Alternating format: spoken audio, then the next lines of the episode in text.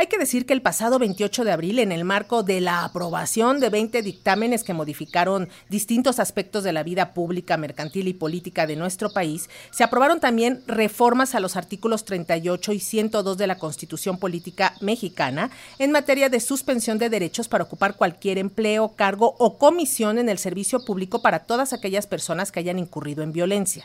Conocida como la Ley 3 de 3 contra la violencia, se establecen distintos requisitos para ser registrado como candidata o candidato de elección popular o ser nombrado para cualquier empleo o comisión en el servicio público. Para abundar sobre el caso, sobre esta importante ley, tenemos el gusto de que nos acompañe la activista y defensora de los derechos de las mujeres, consultora en temas de género, Indira Sandoval, a quien recibimos con muchísimo gusto. Indira, gracias por tomar la llamada de Radio Educación. Muy buenas tardes. Hola, muy buenas tardes a toda la audiencia de Radio Educación. Muchas gracias por el espacio. Gracias, pues primero que nada, platícanos la importancia de esta ley 3 de 3 contra la violencia, sobre todo cómo, cómo va a impactar en la vida cotidiana de las mujeres y de los hombres en México. De las mujeres, de los hombres, de las niñas y de los niños, porque es una reforma que plantea dotar de ética a la política. Tienen que ser dignas las personas que nos representen. Y esto lo que implica es que ninguna persona que violente un derecho humano en lo privado puede aspirar a un cargo público, ya sea por las urnas, a la función pública, esos nombramientos directos, o a los órganos autónomos, que son estas ternas para ocupar magistraturas, jueces, las fiscalías, las rectorías de las universidades, etcétera. Nadie que, que, ocupe o que su salario provenga del erario público, podrá hacerlo si es deudor de pensión alimenticia, si es agresor sexual, si es acosador, si es eh, agresor en todas sus manifestaciones. ¿Por qué decía que las niñas y los niños? Bueno, porque no porque las niñas y los niños no voten, entonces sus derechos no son parte de las reglas de la democracia. O ante la emergencia nacional de violencia contra las mujeres, pues esto tiene que tener una respuesta inmediata y la, y la casa se tiene que limpiar desde dentro, sacar a los agresores del poder. Y bueno, a quienes aspiren, ¿cómo les va a impactar? Pues no van a poder ser ni candidatos, ni funcionarios, ni, ni impartidores de justicia, ni ningún tipo de autoridad o representantes del Estado mexicano si se encuentran en alguno de estos puestos. Y bueno, nos da muchísimo gusto que esto se haya logrado con total eh, unanimidad en San Lázaro, en el Senado. En este momento se encuentra ya turnada esta minuta a los 32 congresos y de aprobarse en estos días por lo menos 17, porque queremos que ojalá se sumen todos, pero con 17 congresos lo que estaremos teniendo es una reforma constitucional, que ya no quede a libre albedrío, al contentillo de algún partido o de alguna institución electoral o administrativa, sino va a ser un principio constitucional que ningún agresor llegue al poder. Esa es la trascendencia de la 3 de 3. Eh, la justicia y los cambios empiezan desde casa. Muy bien lo dice Cindera, pero para que nos quede claro y sobre todo a todos estos agresores que andan por la vida pública sin importarles nada, ¿cuáles son los cargos, por ejemplo, que les va a doler que no van a poder ejercer? No van a poder ser, desde lo, vámonos desde lo municipal, no van a poder ser regidores, síndicos, presidentes municipales, en lo local, eh, gobernadores, diputados locales, eh, en lo federal, diputados federales, senadores, presidentes de la República. Esto en cuanto a las urnas. En cuanto a, la, a, los, a los cargos de designación, no pueden ser funcionarios públicos de nada, de ningún área, desde el área de obra, seguridad, este, el que hace la limpieza, ningún nombramiento, toda la administración pública, municipal, estatal y federal. Y los órganos autónomos no van a poder ser jueces, magistrados, fiscales, rectores de las universidades, comisionados de órganos autónomos. Esto aplica para los tres órdenes y niveles de gobierno, pero para que sea una realidad, esto tiene que llegar a la Constitución.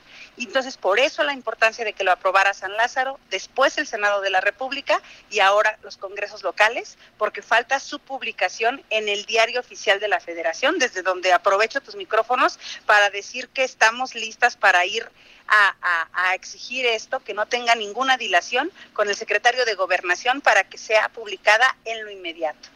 Indira, ahora que se van a impugnar eh, diferentes procesos legislativos, se han anunciado que por lo menos se van a impugnar 12 de los dictámenes que se aprobaron el pasado 28 de abril. Eh, ¿Cómo está la ley 3 de 3? Eh, ¿Hay compromiso de dejarla? ¿Se va a entrar en algún proceso de impugnación? Nos da muchísimo gusto anunciar que la 3 de 3 contra la violencia está fuera de cualquier intento de impugnación. Primero, porque se dio con toda la legalidad, es el único dictamen que contaba con consensos, eh, con, la, eh, con las fuerzas políticas y que su primera lectura se había dado y desahogado antes de que la sesión entrara en receso y cuando la sesión se reanudó contaba con el quórum legal, además de que la pertinencia y viabilidad del contenido de la ley ha sido no solamente ratificada su constitucionalidad por las cámaras, sino la propia Suprema Corte de Justicia de la Nación en algún momento cuando la 3 de 3 se enfrentó algunas acciones de inconstitucionalidad, bueno, pues la Corte ratificó la viabilidad de esta. Entonces, ni por el proceso legislativo, ni por temas violatorios a derechos humanos, la 3 de 3 podría ser impugnada. Va para adelante con toda la impunidad, eh, perdón, con toda la, legitimidad, sin ningún este tema de de controversias o que hay alguna ilegalidad y sobre todo tiene que ir para adelante con toda la legitimidad que le dio la resistencia de las mujeres feministas que le hemos venido impulsando. Ya en 26 estados se ha presentado a nivel local, en 11 estados ya es ley a nivel local y ahora que llegue a la Constitución nos parece que no hay mayor legitimidad que eso. Entonces queda fuera de todo tipo de este paquete que seguramente se tiene que revisar porque se puede impugnar el tema del fast track pero no se puede impugnar un dictamen que ya había sido este, revisado en la primera etapa de la sesión ocurrida el 27 de abril, reanudada el 28 de abril, donde fue ratificada por unanimidad su votación. Indira, también una noticia muy importante que se da a conocer hoy es que este día se publicó en el Diario Oficial de la Federación todas las disposiciones para crear el Registro Nacional de Deudores Alimentarios, con lo que también se imposibilita a todos aquellos padres que no hayan cumplido con sus obligaciones con sus hijos a realizar, eh, pues más bien no van a poder realizar una gran cantidad de trámites. ¿Cómo abonará también esta medida a reducir la violencia contra la infancia?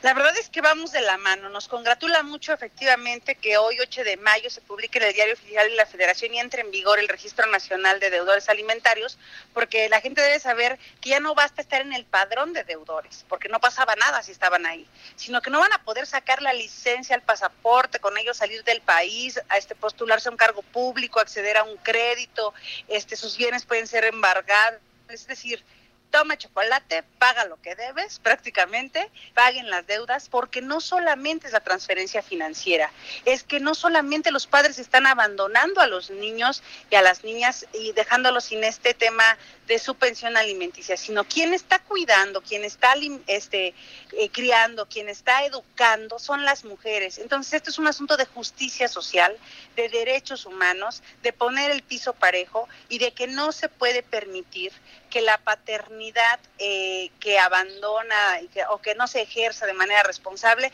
se naturalice, se normalice y que el Estado se voltee para otro lado. Por eso nos congratulamos mucho por este logro que es para las mujeres, para las niñas y para los niños y que viene a coadyuvar con esta otra legislación de la 3 de 3 contra la violencia. Entonces, está quedando claro que las reglas en una democracia tienen que ser también considerando a los que no votan, tiene que ser considerando todos los derechos de las mujeres y que todo tiene que apuntalar a erradicar la violencia. Solo así vamos a poder consolidar la vigencia de un Estado de Derecho. Y Indira, decías, hablabas al principio de dotar de ética a la política. Se busca en México impulsar una nueva vida para las mujeres, libre de violencia, lejos de la prepotencia de los cargos que ejercen muchos de los hombres y también así impulsar una vida mejor para las infancias.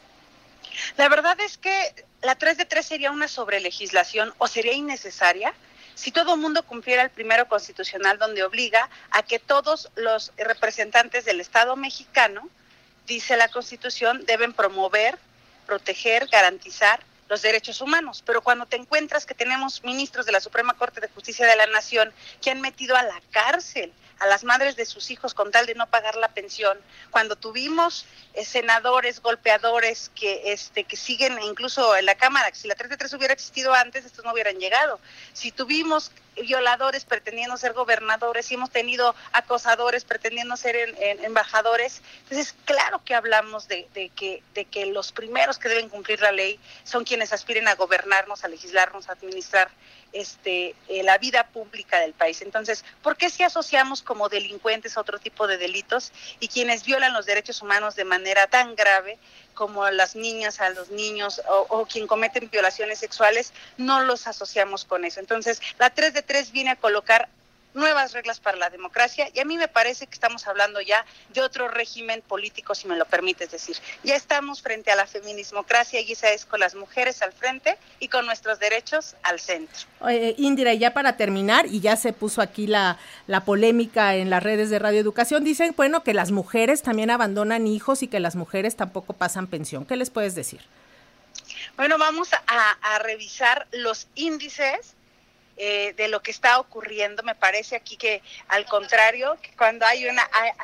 gracias. Que al contrario, cuando hay un tema de que una mujer decide no ejercer la maternidad, este Estado ha sido tan cruel que las tiene encarceladas. Todavía incluso con la, con la sentencia de la Suprema Corte de Justicia de la Nación de septiembre de 2021 hay que revisar que hay 35 millones de hogares con madres únicas proveedoras lo cual con las gafas violeta, poniéndolo en su justa dimensión, hay 35 millones de hogares con padres abandonadores, ausentes y deudores. Entonces, esto va a aplicar para todo mundo, para hombres y mujeres, pero nos parece que no podemos dejar de mencionar cuál está siendo la, la problemática. No, no decimos que esto no exista, va a aplicar para todo mundo, pero tenemos que colocar los acentos en las pies. Y quienes están abandonando a los niños son los hombres y el Estado hasta el día de hoy no había podido hacer nada. Entonces nos congratula el Registro Nacional de Deudores y nos congratula que la 3 de 3 contra la violencia en días próximos se esté ratificando como una reforma constitucional. Entonces, que quede claro, esta es una ley que abarca a hombres y mujeres. Así es, pero que nace de colocar en el centro la problemática que, se vive de violencia hacia las mujeres y del deshonroso primer lugar que ocupa México con la violencia sexual cometida contra niñas y niños y sobre todo con una gran cifra de hombres abandonadores y deudores morosos. Te agradezco muchísimo, Indira Sandoval, activista defensora de los derechos de las mujeres, consultora especialista en temas de género, estos minutos con las audiencias de Radio Educación y mantenemos el contacto si nos los permites. Indira. Muchas gracias a ti. Hasta luego. Y la 3 de 3 es ley. Llegó para quedarse y para cumplirse. Ningún agresor al poder. Gracias, Indira Sandoval. Hasta luego. Muy buenas tardes.